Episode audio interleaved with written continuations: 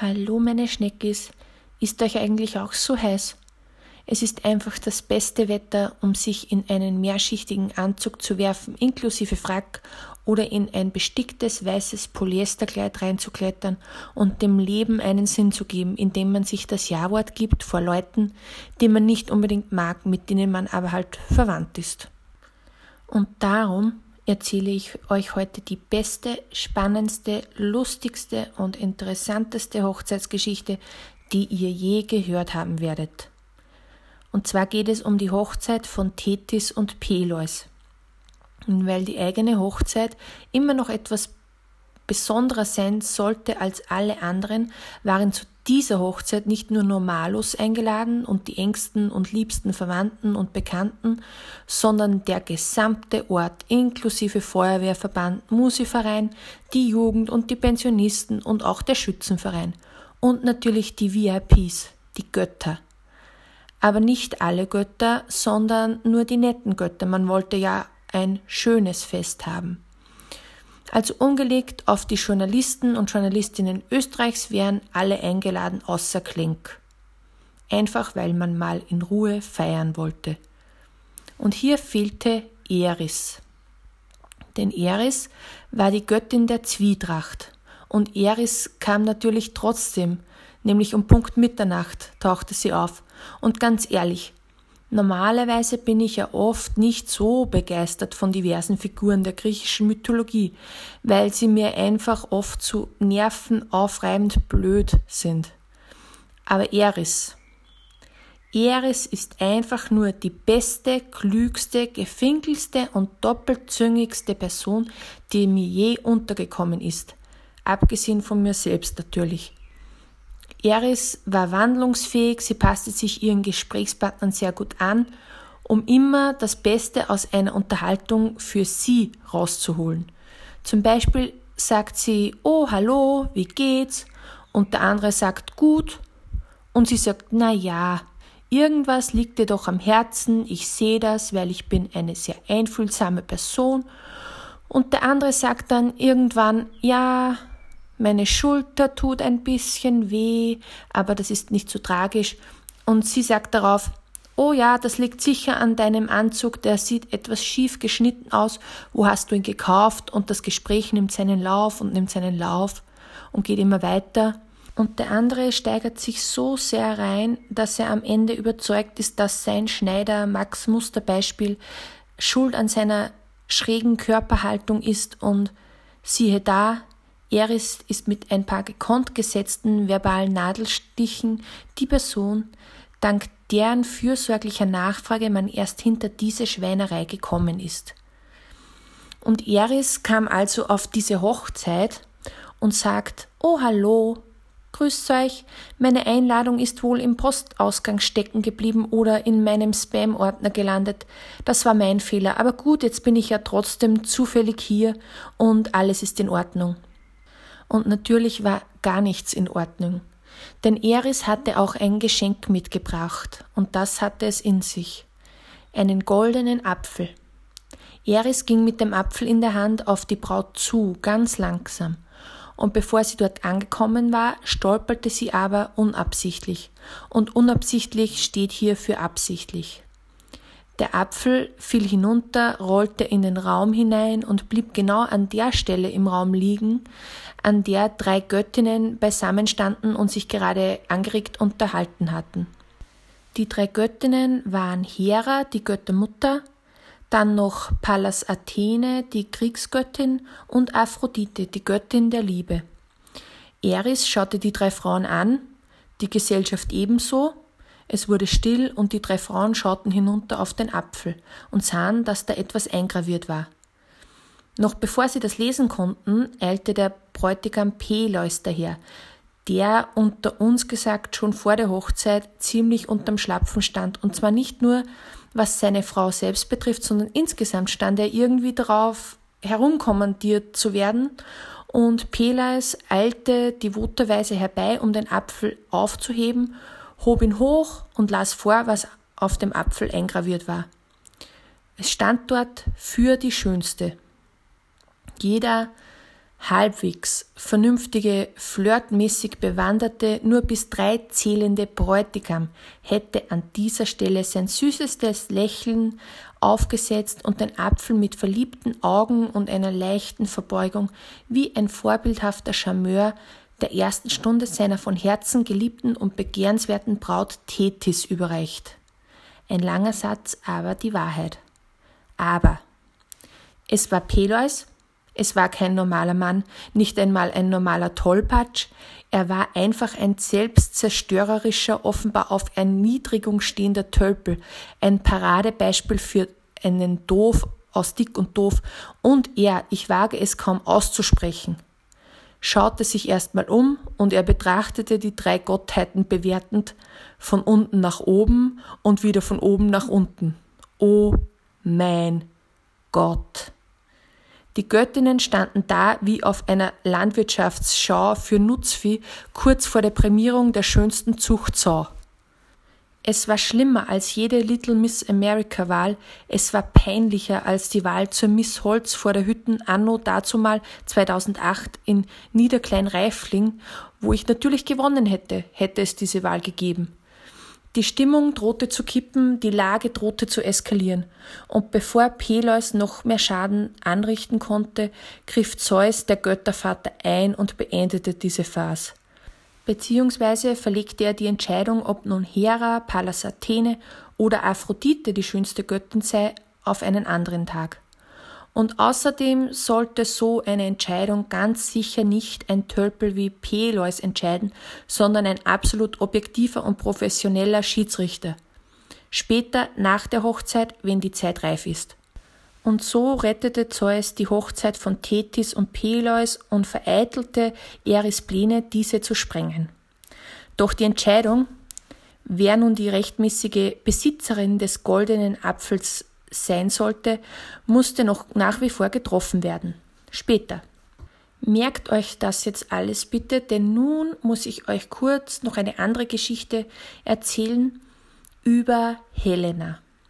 In der Stadt Lakedaimon war am königlichen Hof aus einem Ei ein wunderschönes Mädchen geschlüpft. Sie nannten es Helena. Und man wusste vom ersten Augenblick an, sobald man sie sah, sie würde einmal die schönste Frau der Welt werden.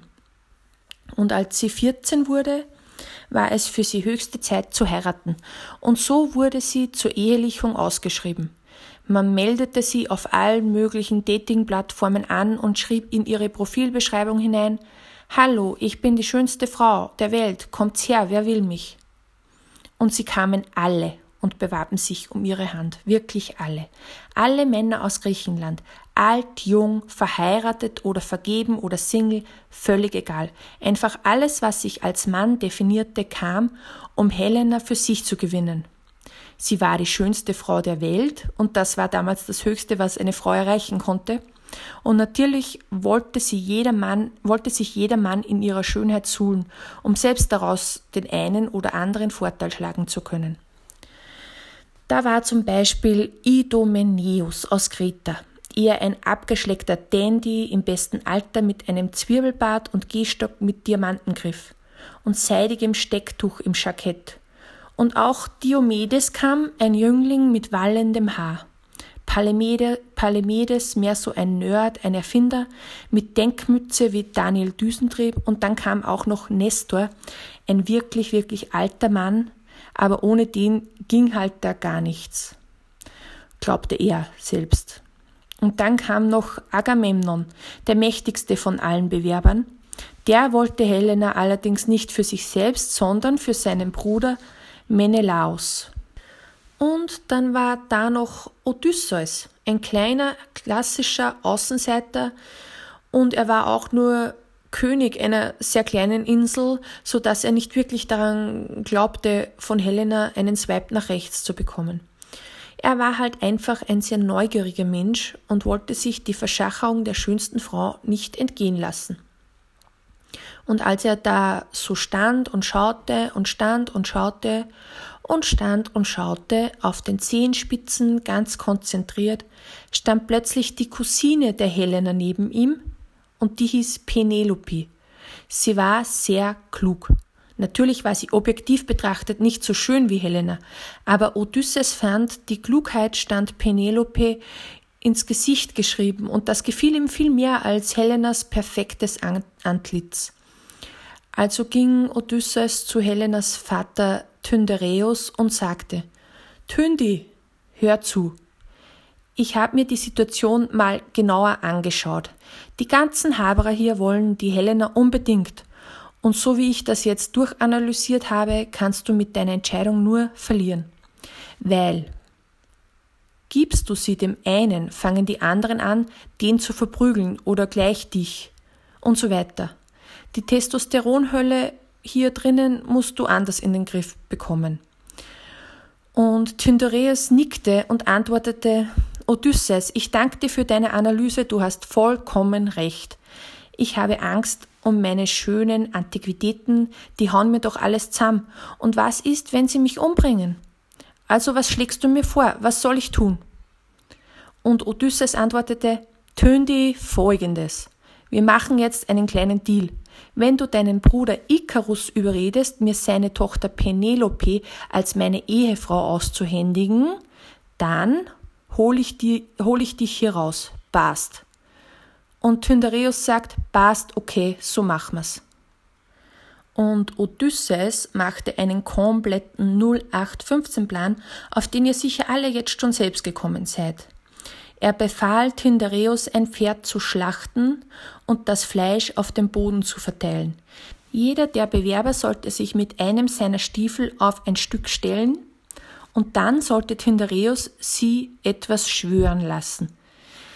Keine Ahnung, ehrlich gesagt, was das mit dem Fleisch sollte, aber so war damals einfach der Brauch. Man musste diesen Schwur so leisten, wie man heute eben traditionellerweise einen Tannenbaum ins Wohnzimmer stellt zu einem bestimmten Zeitraum im Jahr. Die Bewerber leisteten also einen ziemlich komplizierten Schwur. Es war ein mehrzeiliger Vers, den sie immer wieder in verschiedenen Variationen, Variationen aufsagen mussten, und das machten sie so lange, bis wirklich niemand mehr von ihnen wusste, worum es hier inhaltlich eigentlich ging. Der Schwur ging so. Ihr könnt ihn gerne mitsprechen, wenn ihr wollt, schadet sicher nicht. Also, wir alle, wie wir hier dastehen und um die Hand der Helena angehalten haben. Wir alle, wir alle schwören, dass wer auch immer die Helena zur Frau bekommt, wir auf gar keinen Fall ihn attackieren werden, sondern im Gegenteil, wir werden ihn beschützen. Und sollte irgendjemand ihn je attackieren oder ihm die Helena wegnehmen, so werden wir, und das schwören wir, ihm zu Hilfe eilen und ihm helfen. Und das mussten sie aufsagen im Kanon, wie bei Bruder Jakob, und auf dem rohen Fleisch stehend, Niemand verstand den Sinn des Schwurs auf Anhieb, sondern wenn dann überhaupt erst im zweiten Anlauf und da war das Versprechen bereits laut ausgesprochen. Und nachdem Tyndareus das durchgezogen hatte, war er wirklich erleichtert. Und er konnte endlich eine Entscheidung treffen. Und er entschied sich, wenig überraschend, für Menelaus, dessen Bruder Agamemnon ja für ihn angetreten war. Und diese Entscheidung war sowas von eine geschobene Partie. Alle wussten das. Denn es war sowas von offensichtlich. Menelaus war der reichste von allen und er war, wie gesagt, der Bruder von Agamemnon, der mächtigste Mann der damaligen Welt. Die restlichen Bewerber konnten aber nichts dagegen unternehmen und zogen ab, und Menelaus bekam Helena und gleich den ganzen königlichen Hof von Tyndareus noch dazu, denn Tyndareus wollte sowieso schon längst in Pension. Menelaus war also der neue König von Lakedaimon. So, und jetzt schauen wir kurz wieder hinauf in den Olymp. Da war die Stimmung noch immer sehr schlecht, wegen der Sache mit dem goldenen Apfel. Die drei Göttinnen waren zu Feindinnen geworden und eiferten auf den Titel der schönsten Göttin hin. Zeus musste endlich einen Schiedsrichter finden, der das entscheiden sollte. Wer war die schönste? Hera, Pallas Athene oder Aphrodite? Und Zeus schaute ein bisschen herum, da unten auf der Welt, ließ seinen Blick schweifen und dieser fiel auf Troja. Dort war ein ziemlich cooler Typ, der gerade am Kühehüten war. Und sein Name war Paris. Und, meine sehr verehrten Schneckis, wie Paris sich entscheiden wird, das erzähle ich euch nächstes Mal. Bussi Baba!